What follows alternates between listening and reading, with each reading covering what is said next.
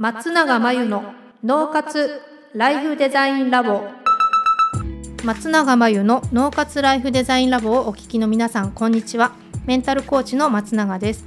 この番組ではあなたが望む人生をデザインするために脳と心の使い方を知って生かすためのヒントになりそうなお話をお届けしています。月に1回第3土曜日に配信中の脳と心の着想シネマのコーナーではインタビュアーとともにセレクトした映画を題材にそこから着想してお話をしていきます。今回もこの方とお届けします。皆さんこんにちは。インタビュー担当の富田です。では今回の映画をご紹介します。タイトルは5%の奇跡。嘘から始まる素敵な人生。実話を映画化し本国ドイツでは動員数100万人を突破。ドイツ全土を笑いと爽やかな感動の渦に巻き込み大ヒット。世界40カ国以上で公開された作品です。アマゾンプライムのサイトによりますと5つ星ホテルで働きたい。先天性の病気で95%の資格を失った青年サリーが夢を叶えるために一世一代の大芝居を打つ。なんと目が見えないということを隠して一流ホテルで見習いを始めるというのだ。持ち前の明るさと起点を利かせ周囲の助けも借りながらホテルの研修課題を次々とクリアしていくサリーしかしラウラとの出会いにより完璧だった偽装計画が徐々にほころび始めてしまう。果たして無謀とも呼べる夢は叶うのか。そして恋の行方は？と書かれています。ということなんですけれども、うん、この青年サリー主人公のサリーは、うん、95%の資格を失うってちょっと私想像とてもしにくいなと思ってまして、うんうん、ほぼ目が見えないっていう状態ですよね。そうなんですよねもともとはだから見えていて、えー、15歳の時に視力の95%を失ったっていうことなんですよ。で、はい、映画の中ではねあのそのサリーから見た見え方みたいなのを再現してくれているシーンも多いので、うん、あこういうふうに見えてるんだっていうのはね分かるんですけど、えー、本当にねあのぼやけていて、えー、見えてる範囲も狭いしすごく近づかないと見えないみたい。そうでしょうね、うん。ちょっと予告編とかは見たんですけれども、うんうん、こうかなり鏡とかに近づいてガラス復帰をしてるっていうようなシーンもありましたね。そうですよね。あのホテルしかもこれドイツのホテルで5つ星のホテルなんで、ええ、そうなんです、ね、あのガラス客室のね、はい、あの鏡とかね、うん、あの拭くシーンがあったりとか、あとグラスを磨くシーンとか出てくるんですけど、ああいうガラスグラス鏡っていうのは、本当に曇ったり綺麗に拭くのって難しいので。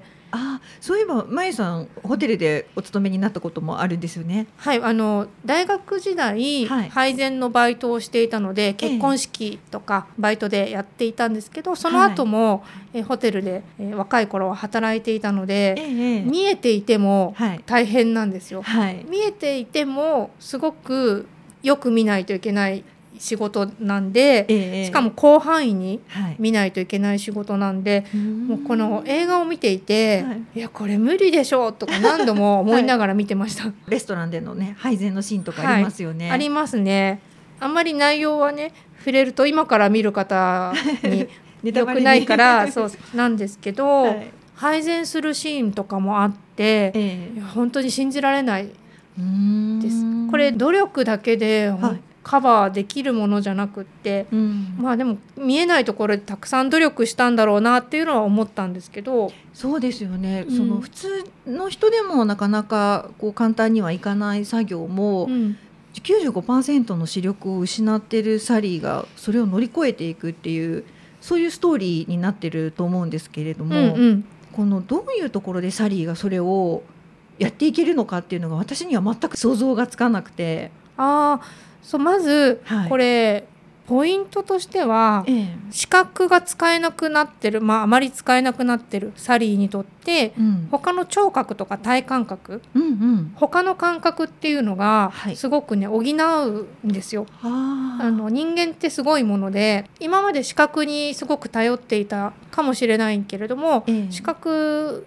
に頼れなくなったら今度は聴覚や体感覚がその分うん。動き出すんですよね。うん。そういう意味でははい。一つはこのサリーのはい。持っている五感の中で視覚以外のところがええ。すごくあの自分を助けたっていうのはあります。あー例えばこう、うん。耳聴覚ですかね。音もそうですね。ええ。あのグラスを磨くシーンでも、はい。えっとね、鬼教官みたいなのが出てきて、はい。何度も磨き直させられるんですよ。ええ。で映画を見てる人はひどいとかって言うかもしれないんだけど、うん。でも5つ星ホテルなんであれはもうね 当たり前。あそうなんね。絶対に曇ってたらダメなんですよね。ええ。でその時に、えっと、サリーははい。グラスの音ではい綺麗に磨磨けたかどうかを判別する方法をねはいあの家で編み出すんですけど。え音でですか？そうそうそうなんでそうやってあの聴覚に頼ったりとかええあと,、えーとね、バーテンってすごい難しいんだけどバーテンの研修のシーンもあって、はいえー、とそれも作り方をね覚えていかなきゃいけないけどアルコールもいろんな種類あるじゃないですかねカクテル作る。でそれも多分分量とかもはい目視でできないんで、ええ多分体の感覚とか相当体に馴染み馴染ませてというか叩き込んだんじゃないかなっていうのはあの見てて思いました。なるほどじゃあ相当人一倍の努力はあったということですね。それはもう間違いないですね。う、うんんであとねもう一個は、はい。自分の五感のはい。他の部分がうん。発達して、うん。こう視覚が使えない分カバーしたっていうのはもちろんあるんですけれども、ええ。もう一個は、はい。あの仲間ですよね。ホテルで働く、はい。なんかね親友みたいなのが出てきて、あのその人がすごい助けてくれるんですけどはい支えてくれるんですけどサポートしてくれるんですよ。ええサポートの人がいたってことですかね。そうそうそういたんですけど、ええ。これ大事なのは、はい。えっと、視覚障害者の話ってこの映画をね見ると、弱者が主人公うん。ってことにななると思うんですけど実はうん。この主人公の彼はですね、はい。いつも普段からたくさんの人を助けてます。助ける。うん、そのサリーがホテルの、の中でも。はい、なので、はい。えっと、彼をサポートしてくれてるええ。そのホテルの同僚、うん親友のような人も、うん。サリーもその彼をいつも助けてるしうん。彼はホテルの中でも、うん。えーいろんな人を助けてます。うん。一つはねええ。アフガニスタンからの移民の方がええいてはい。ドイツのね話なんでドイツって結構移民がそうですね。ねたくさん受け入れてましたよね。そうそうそう。祖国では外科医だったんだけどええ。ドイツだと皿洗いの仕事しか得られないってことでホテルにいたんですよその方が。はい、でそれをサリーが手助けして、あの書類の申請とか手助けしてうん。結局彼はあの自分の就きたい職に就けたっていうようなくだりもあったのでへえ。なるほど。じゃあサリーは助けてもらうだけではなくて、はい。自分がその周りを助けることでお互い様っていうようなそうですそうです。もう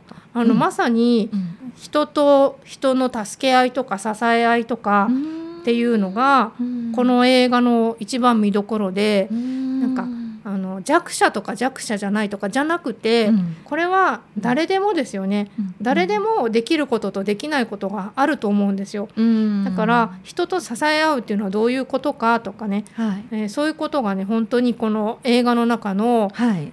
伝えたいメッセージなのかなっていう感じで本当に一人でねできることって限られてるのでね。支え合って助けてもらって、自分も助けて、はい。えーやってったらもっともっと人生楽になるよみたいなことをあの言わんとしてる映画なんだなっていうふうに見てて思いました。なるほど。でもその95%の資格を失った人でも、うん。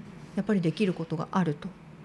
うん、あのちょっと5つ星ホテルは本当にこの人だからできたんじゃないかっていうくらい、はい、あのやっぱり視力95%失うと難しいかなりハードル高いことですけど そうですよね。まあこれはでもねそうなんだけどでもできることはあるし、うんうんうんあのある部分で弱者であっても、うんある部分ではうん人を助けられることがたくさんあると思うんですよね。うん、なかなかねこう自分が弱い立場にいると思ってしまうとできることに目が向かなくなってしまうなっていう時はあるんじゃないかなと。あそうそうそうそれで言うとこの方って、はいあの15歳の時に視力をし、ね、95%失ってええそのままホテルでねみんなあの高校卒業した後見習いとして働いたってことなんですけどはい。ここでね今言う自己肯定感ってうんねよく聞きますけど、聞きますね。ね、ある意味でこの方は自己肯定感が非常にはい。育ってた方なんだなと思います。自己肯定感。うんうんっていうのは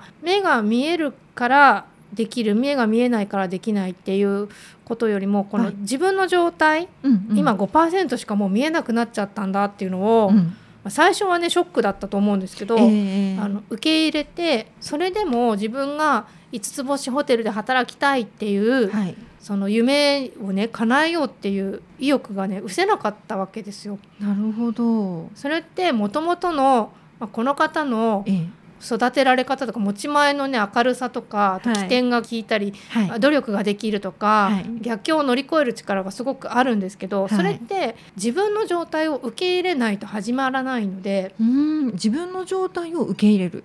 自分ができることできないことをきちんと受け入れて、はい。それで行動できてないと、うん。あの諦めちゃいますよねそうですね。目が見えないからできないって。いやそうですね。普通はそういうふうに考えるのかなって私は思うんですけれども、うん。そうじゃなくて今自分ができることとできないことをはっきり分かるということが大事ということでしょうか？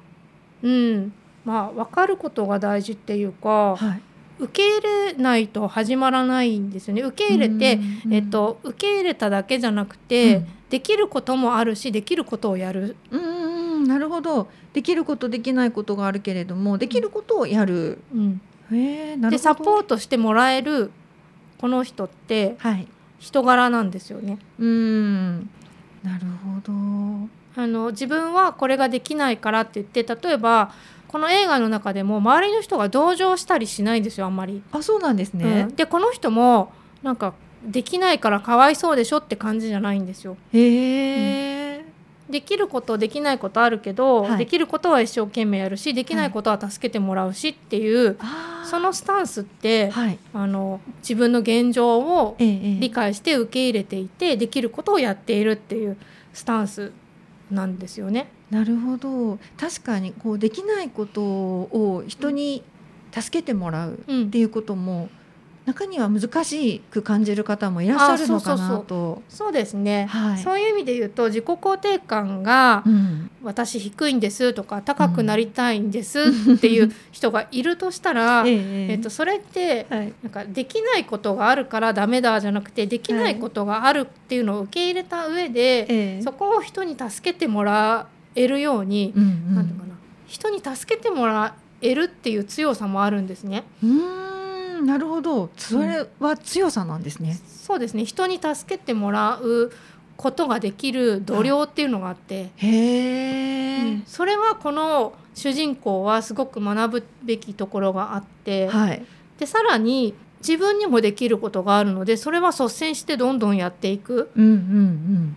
だから本当にどっちが強い弱いとうんか、はい。どっちができるできないじゃなくて、はい。本当に支え合うっていうこれは理想世の中の社会の理想なんじゃないかなって思うんですけど、ね。はい。それには、えっと、自分の置かれた状態をええ。シリアスにはい。なんか悲観しすぎたらできないんですよ。そうですよね。かといって、はい。なんかできないのにできるって思っちゃって、はい。人に助けを求めなかったら、はい。それはまた困るんですよ。そうですよね、一人で頑張り続けるよりも助けてもらえるところは助けてもらった方が。助けてもらった方が早いじゃないですか。そうですね。はい、うん。なるほど。支え合いってすごく言葉的にはよく聞きますし、うんできたらいいなとは思うものの、うん。うんそのできることとできないことをうん。受け入れて、できることをやる、うん。できないことは助けてもらう。すごくシンプルですね。そう。すごくシンプルなんですよ。はい。たまたまこの映画でははいすごくセンセーショナルな、ね、95%のえー。視力を失った人が はい。ホテルで働くっていうはい。そういう設定だけどうん。でもこれは誰の中にもどんな人の中にもできることとできないことがあったりはい助けられる人を助けられることもあれば人に助けてもらわなきゃいけないこともあると思うのではいこれはどんな人にも当てはまる話だと思うんですよね。そうですねあのこの辺りで悩まれてる方も決して少なくはないと思うのでぜひこの映画を見ていただいてこう参考にしていただけたらと思いますし私もとても見てみたいと思いました。うん、そうこれ実話で実在の人物でこの映画では、うんホテルで見習いとして研修した時の話なんですよ。あはい。でその後はあのなんかお店を開くみたいな話になってるんですけど、うんうん映画の最後。実際はこの方15年間この視力のこと隠してホテルで働いたそうなんですよ。え隠してたんですか？そうそうそすごくないですうか？そう。でそのホテルで働いた後何をしたかっていうと、はい、接客業とか美食調理法とかのキャリアを積んで、うん。ビジネスコーチとかあと講演、はい。講演活動とかええしたりあとはアーユルベーダ料理うんうん。の講座っていうのかな料理法を確立してそのアーユルベーダを教えたりとか。はい。そうやって今もね活躍されてるそうですよ。あそうなんですね、うん実在。で、はい。うんビジネスコーチとかこう講演っていうのはご自身のその体験聞きたい人たくさんいらっしゃるでしょうね。うん。まあ、こんなにレジリエンスの、ね、逆境を乗り越える力の高い方だったら、ええ。あのコーチとしてすごく皆さんをねサポートできるんじゃないかなって思いますけど、そうですね、はい、実話っていうのがびっくりですよ。びっくりですね、はい。そう思いました。今お伺いしてびっくりしました。はい、ということで今回は5%の奇跡嘘から始まる素敵な人生をご紹介しました。以上脳と心の着想シネマのコーナーでした。脳活ライフデザインラボ。あっという間にエンディングの時間です。最後に松永さんの今後の活動はいかがですか？2021年の春から内観力養成ライフデザインオンライン講座をスタートしています生き方と働き方を一致させてより望む人生を作っていくために自分との向き合い方整え方才能の引き出し方を身につけていただく講座です。自宅で好きなタイミングで受けられます。初月は無料です。詳しくはポッドキャストの説明欄に URL を載せていますので気になる方はチェックしてください。それでは次回の脳活ライフデザインラボでお会いしましょう。